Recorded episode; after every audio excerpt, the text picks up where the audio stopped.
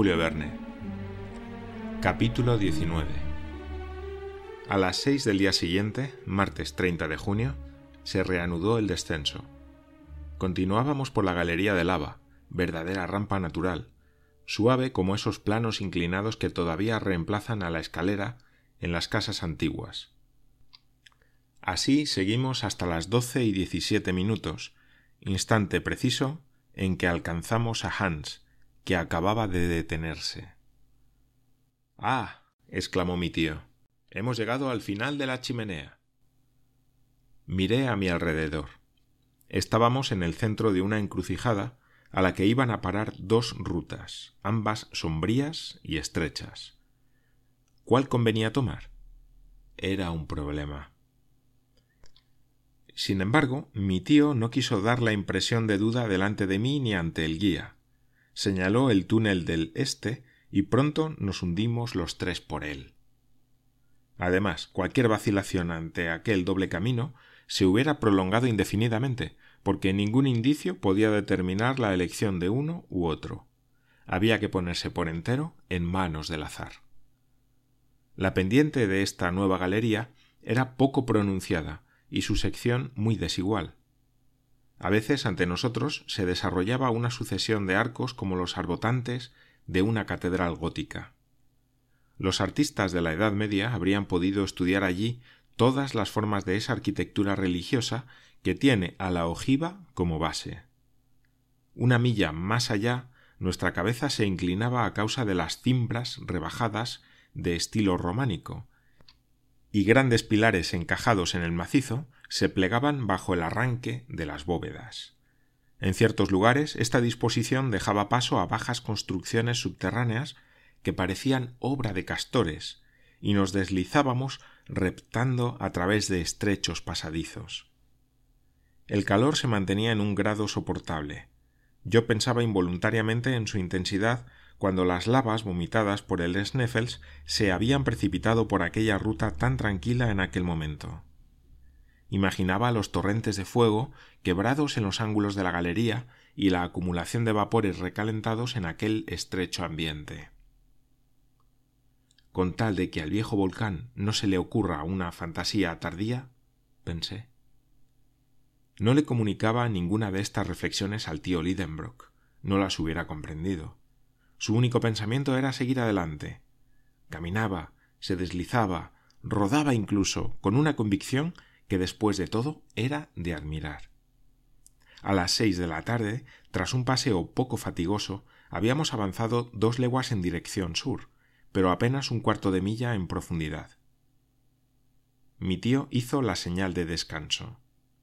Comimos sin hablar mucho y nos dormimos sin reflexionar demasiado.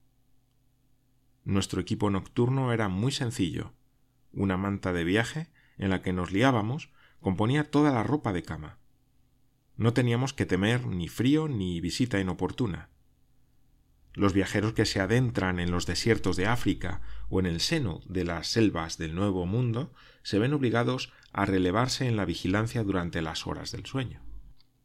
Pero aquí había soledad absoluta y seguridad completa.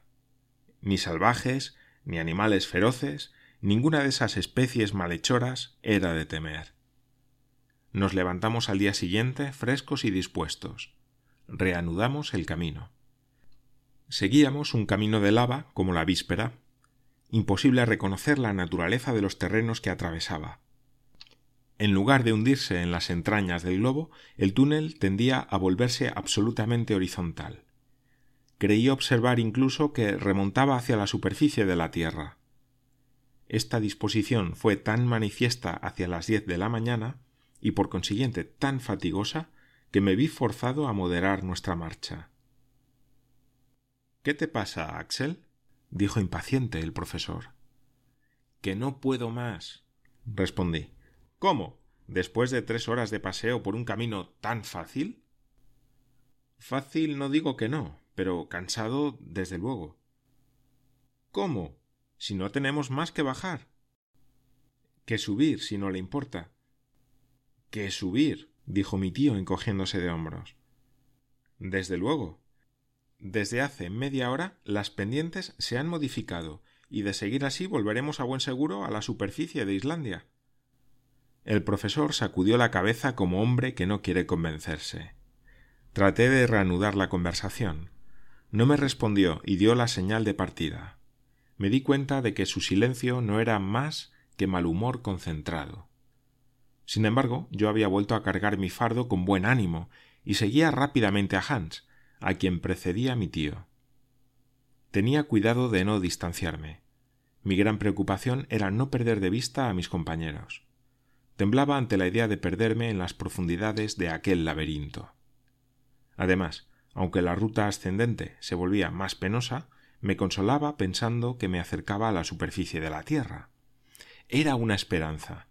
Cada paso lo confirmaba, y me alegraba ante la idea de volver a ver a mi pequeña Grauben. A mediodía se produjo un cambio de aspecto en las paredes de la galería. Percibía el debilitamiento de la luz eléctrica reflejada por los muros. Al revestimiento de lava sucedía la roca viva. El macizo se componía de capas inclinadas y a menudo dispuestas verticalmente. Estábamos en plena época de transición, en pleno periodo silúrico. Es evidente, me decía a mí mismo.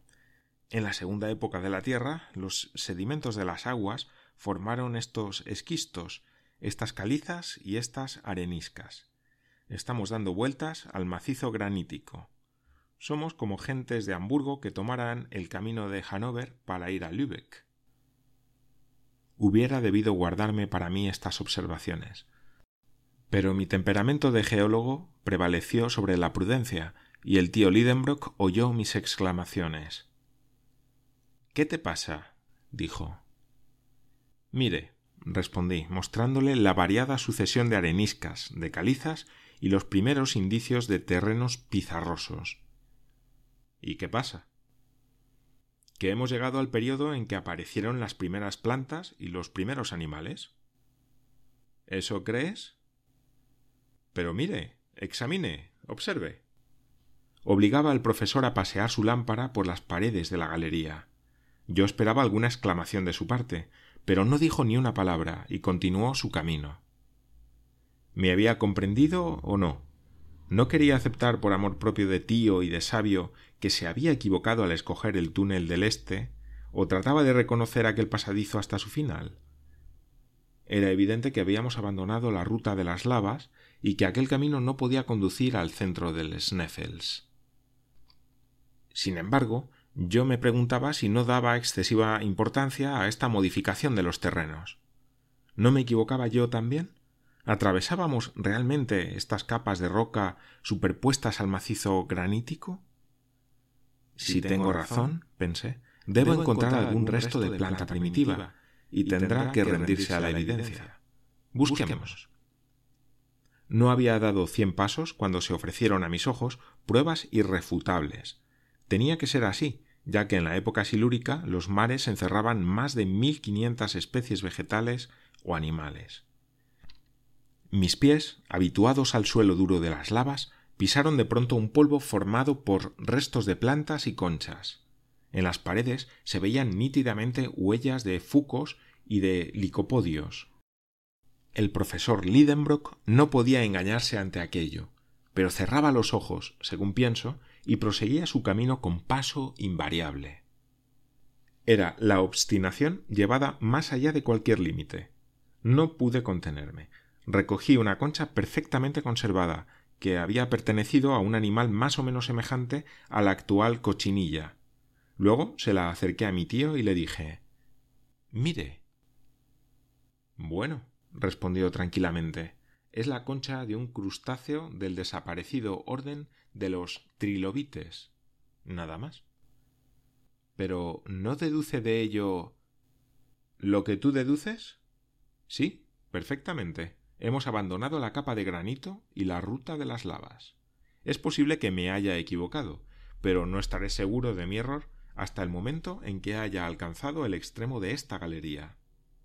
Hace bien actuando así, tío, y yo lo aprobaría si no tuviéramos que temer un peligro cada vez más amenazador. ¿Cuál? La falta de agua. Pues la racionaremos, Axel.